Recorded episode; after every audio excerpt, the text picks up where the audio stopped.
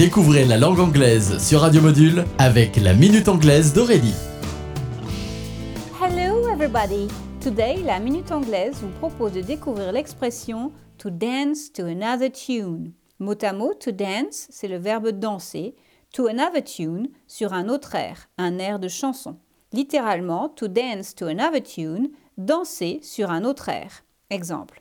He'll be dancing to another tune when he discovers she has lied to him. Il dansera sur un autre air quand il découvrira qu'elle lui a menti. Dance to another tune s'utilise quand on veut parler d'un revirement de situation, d'un changement rapide de comportement à cause de certaines circonstances. Il va changer d'attitude, il va changer de danse quand il saura. On pourrait dire en français, il va déchanter. To dance to another tune. Okay, that's it for today, so goodbye. See you later, alligator.